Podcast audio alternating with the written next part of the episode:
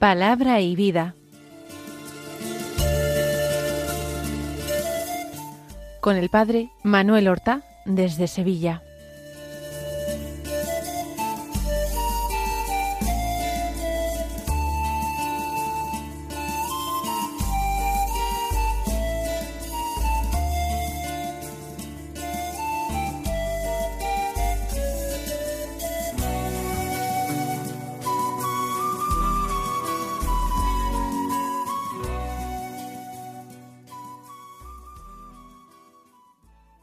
En el nombre del Padre y del Hijo y del Espíritu Santo. Amén. Alabados sean Jesús y María. Muy buenos días, queridos amigos, oyentes de Radio María y seguidores del programa Palabra y Vida. Hoy es el domingo quinto del tiempo ordinario, un domingo que es día cuatro de febrero. El domingo es el día en que la asamblea, el pueblo de Dios reunido en congregación, en comunidad, en asamblea, celebra la Pascua del Señor, celebra la Santa Misa. En la Santa Misa, el pueblo de Dios, la Iglesia, es alimentada con el cuerpo y la sangre de su Señor y es alimentada con su palabra. Precisamente ahora nosotros vamos a tomar esta palabra de Dios que se proclama en la liturgia de la misa de este día, de este domingo, y vamos a guardarla para meditarla en nuestro corazón. El texto del Evangelio que escuchamos en la proclamación de la acción litúrgica del Evangelio de San Marcos, del capítulo primero, los versículos 29 al 39, que dicen así. En aquel tiempo, al salir Jesús y sus discípulos de la sinagoga, fue con Santiago y Juan a la casa de Simón y Andrés. La suegra de Simón estaba en cama con fiebre, e inmediatamente le hablaron de ella. Él se acercó, la cogió de la mano, y la levantó. Se le pasó la fiebre y se puso a servirles. Al anochecer, cuando se puso el sol, le llevaron todos los enfermos y endemoniados. La población entera se agolpaba a la puerta. Curó a muchos enfermos de diversos males y expulsó muchos demonios. Y como los demonios lo conocían, no les permitía hablar se levantó de madrugada, cuando todavía estaba muy oscuro. Se marchó a un lugar solitario y allí se puso a orar. Simón y sus compañeros fueron en su busca y al encontrarlo le dijeron todo el mundo te busca. Él les responde vámonos a otra parte, a las aldeas cercanas, para predicar también allí, que para eso he salido. Así recorrió toda Galilea, predicando en sus sinagogas y expulsando los demonios. Estamos en los comienzos de la vida pública del Señor. Estamos en el capítulo primero del Evangelio de San Marcos. Y San Marcos describe al comienzo del Evangelio lo que podría haber sido un día en la vida del Señor, un día repleto de enseñanza, de milagros, de curación, de oración nocturna, y luego al día siguiente la marcha hacia eh, todos los caminos de Galilea para proclamar el Evangelio, la buena nueva.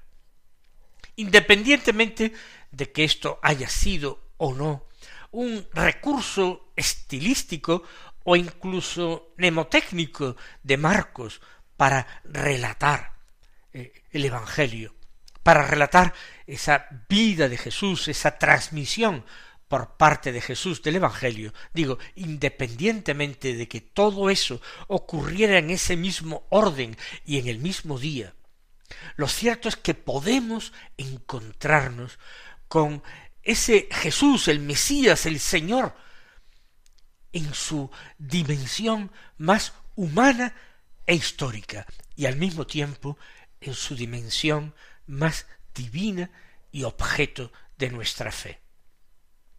El Señor eh, comienza, y era lo normal en aquellos primeros momentos de su vida pública, aguardando a que en el sábado se reunieran todos en la sinagoga. Aprovechar la enseñanza en la sinagoga para allí dar esa enseñanza con autoridad, esa interpretación llena de eh, sabiduría divina a la palabra de Dios, transmitir su verdadero sentido que había ido quedando adulterado, oscurecido por la enseñanza de los doctores de la ley. ¿Qué hace después de pasar casi toda la mañana en la sinagoga? Va en compañía de Santiago y Juan a la casa de Simón y Andrés. Vivían juntos Simón y Andrés y con sus respectivas familias era probable. Eran familias eh, con un concepto de familia mucho más amplio que el nuestro, donde a veces también los hermanos con sus eh, distintas esposas o esposos convivían con sus hijos, y allí que se van teniendo a los hijos de Zebedeo, Simón y Andrés, como invitados. Después de la enseñanza, el primer milagro de Jesús tiene como destinatario a la suegra del Pedro que se encuentra en cama con fiebre. ¿Cómo la cura el Señor? En otras ocasiones el Señor había impuesto las manos al enfermo. En otras ocasiones él lo había mandado de lejos, a distancia. Pero en esta ocasión utiliza el mismo signo que utilizará poco después para resucitar a una niña de doce años, la hija del jefe de la sinagoga, de Jairo. La tomó de la mano, tomó de la mano a la suegra de Pedro, como tomará más tarde de la mano a aquella niña de doce años. Inmediatamente ella queda curada. El contacto de Jesús sana, el contacto de Jesús cura, su salud, su salvación es contagiosa. ¿Cuántas veces tenemos nosotros necesidad de ser tomados de la mano por el Señor para ser levantados? Porque vivimos con mucha frecuencia caídos, caídos en la mediocridad, caídos en el conformismo. A veces, Dios no lo quiera, caídos en el pecado, caídos en los vicios. Y es preciso que la gracia del Señor nos tome a nosotros de la mano para levantarnos. Que nunca nos conformemos ni nunca nos desanimemos, que jamás creamos que es imposible salir de una situación por difícil, por desastrosa que sea a nuestros ojos. Donde abundó el pecado, sobreabundó la gracia. Porque el Señor, ahora como antes, y más aún ahora, busca con esfuerzo denodadamente a su oveja perdida. El Señor se interesa por nosotros, el que derramó su sangre en la cruz por nosotros. ¿No ha demostrado ya que se interesa por nosotros extraordinariamente? Y nos dejaría simplemente hundidos en esta miseria nuestra sin darnos la mano? Confiemos, pero también supliquemos, pidamos con esa confianza que nos invita a tener el mismo Señor. Pedid y recibiréis, buscad y encontraréis, llamad a las puertas de mi misericordia y se os abrirán. La cogió de la mano y nadie, aparentemente, al menos el evangelista San Marcos no lo menciona, nadie aparentemente le había pedido nada, pero su corazón, el corazón de Jesús, estaba alerta, estaba bien despierto, y el milagro se produce. Y el Señor salva, el Señor cura, el Señor levanta, no para que uno vuelva a dejarse caer con indolencia. La suegra de Pedro inmediatamente que se encuentra restablecida se puso a servirles. Y el Señor quiere, cuando nos concede su gracia, que también de una forma diligente, por amor, por gratitud, nos pongamos en esa tarea continuada de servicio en favor de nuestros hermanos y en favor del mismo Señor que nos ha liberado. Continúa el texto con una actividad que Jesús desempeña, realiza, a partir ya del atardecer, cuando se pone el sol. ¿Por qué espera el Señor a la puesta de sol para ponerse a hacer tantos y tantos milagros de los que habla el Evangelio? Pues por una sencilla razón, porque era sábado, porque él no quería entrar en prematuros conflictos ni con los eh, doctores de la ley, ni con la gente sencilla del pueblo, que no podía entender todavía en esos momentos que él era el Señor y era el Señor del sábado, porque él era el Mesías de Israel, porque la ley y los profetas habían hablado de él y todo se había orientado hacia él. Él podía curar el, en sábado, porque el sábado se había hecho para el hombre, y no el hombre para el sábado, como afirmará tiempo más tarde. Él espera que se ponga el sol y en ese momento ya ha terminado el sabbat. Ya se puede eh, desempeñar, llevar a cabo una actividad normal. Y en ese momento es cuando la multitud de enfermos y de sus familiares acude a él, acude a las puertas de la casa de Pedro y de Andrés en busca de la misericordia del Señor, en busca de los favores de Dios.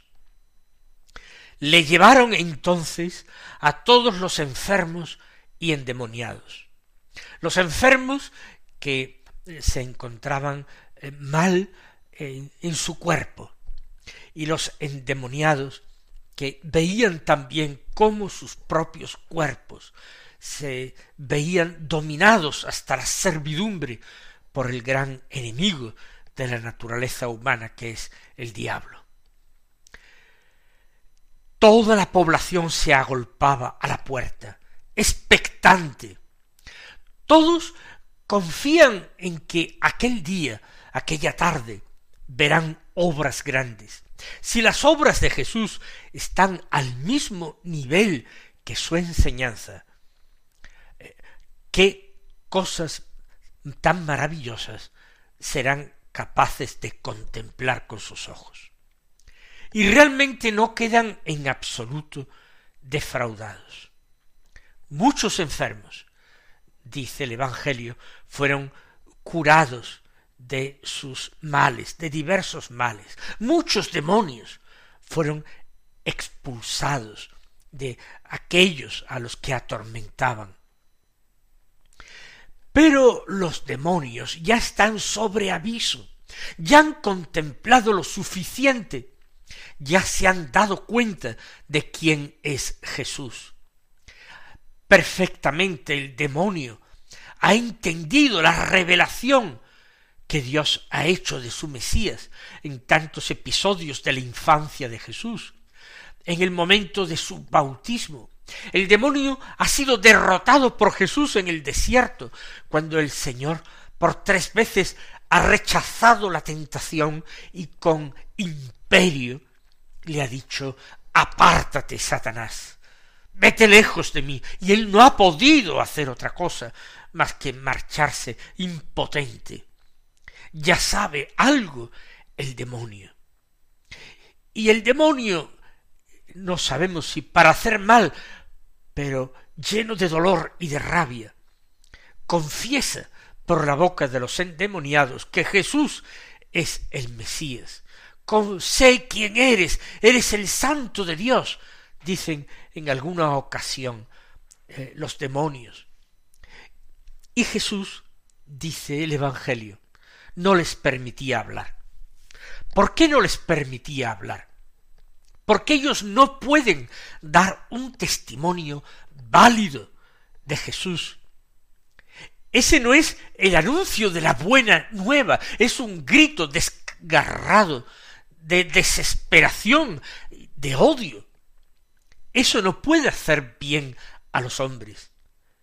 Y el demonio, aunque quisiera proclamar aquello, confundiendo a las gentes, no puede hacerlo porque Jesús le ata con su mandato divino la posibilidad de utilicen la lengua de aquellos pobres hombres poseídos para descubrir quién es Jesús ni siquiera el mismo Jesús irá proclamando que Él es el Mesías. Aguardará a aquel momento en Cesarea de Filipo para preguntar a sus apóstoles quién dicen los hombres que soy yo. Y después para preguntarles más directamente y vosotros quién decís que soy yo. Y finalmente para declarar bienaventurado a Simón el hijo de Jonás, a Pedro por ser el portavoz de todos sus compañeros y decir tú eres el Mesías, el Hijo de Dios vivo. Bienaventurado tú, Simón. Tendría que esperar a que ellos hicieran una cierta experiencia de que Jesús era el Mesías, porque sus palabras y sus obras lo delataban, no porque el demonio lo proclamase así. Por eso les manda callar a los demonios. Ahora termina de aquella manera el día. Casi toda la población está gozosa en sus hogares. Ha llegado la salvación a aquella ciudad. Confían, quizás ingenuamente, en que Jesús se quedará a vivir con ellos. ¿Acaso, aunque él sea de Nazaret, no viven allí algunos de sus mejores amigos, de sus apóstoles, como él les llama? Piensan que Jesús quedará siempre con ellos, atendiendo y remediando todas sus necesidades del tipo que sea.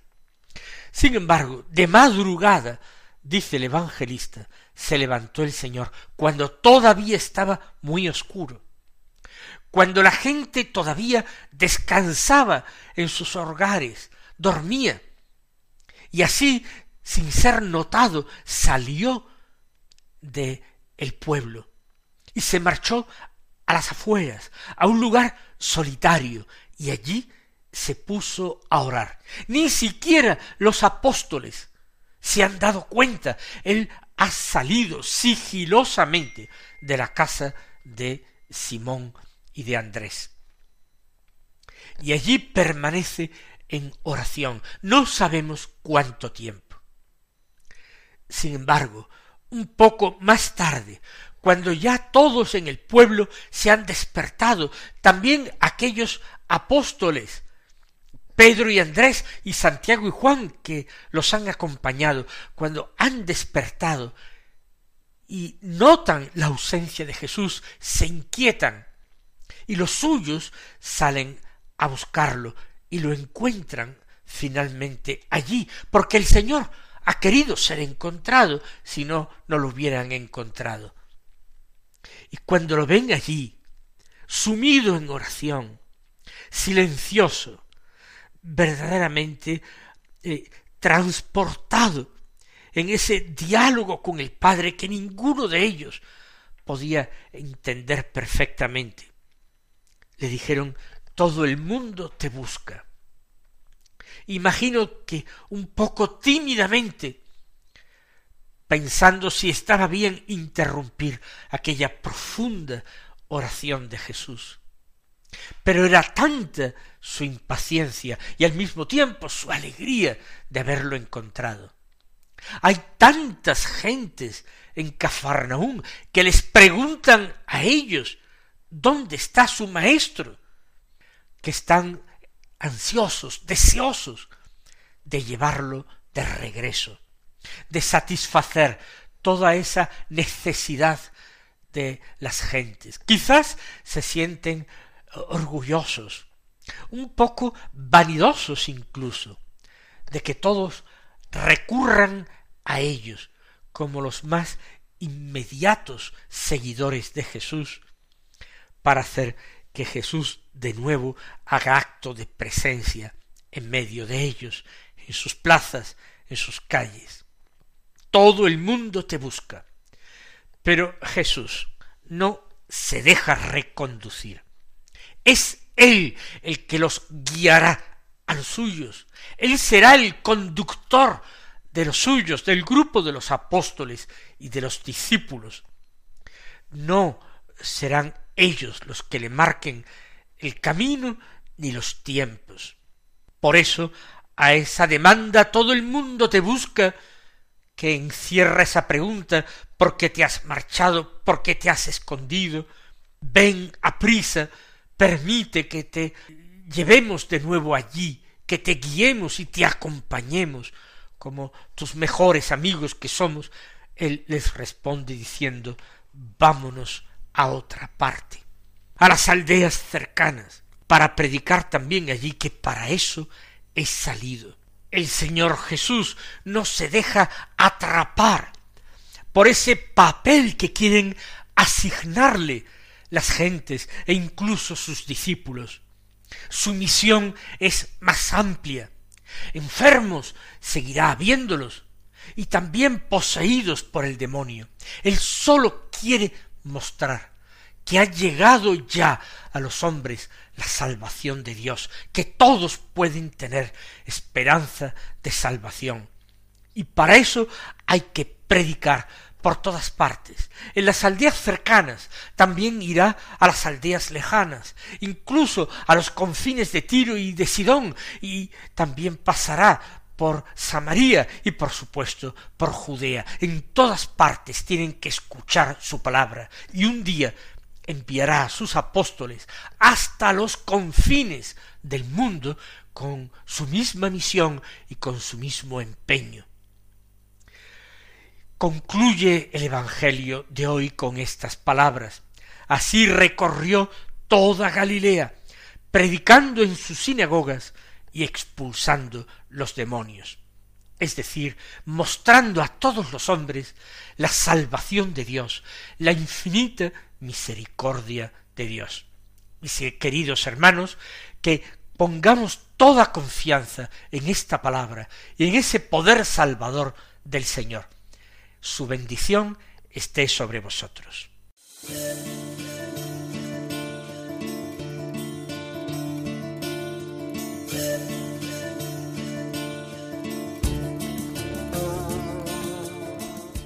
Han escuchado en Radio María Palabra y Vida,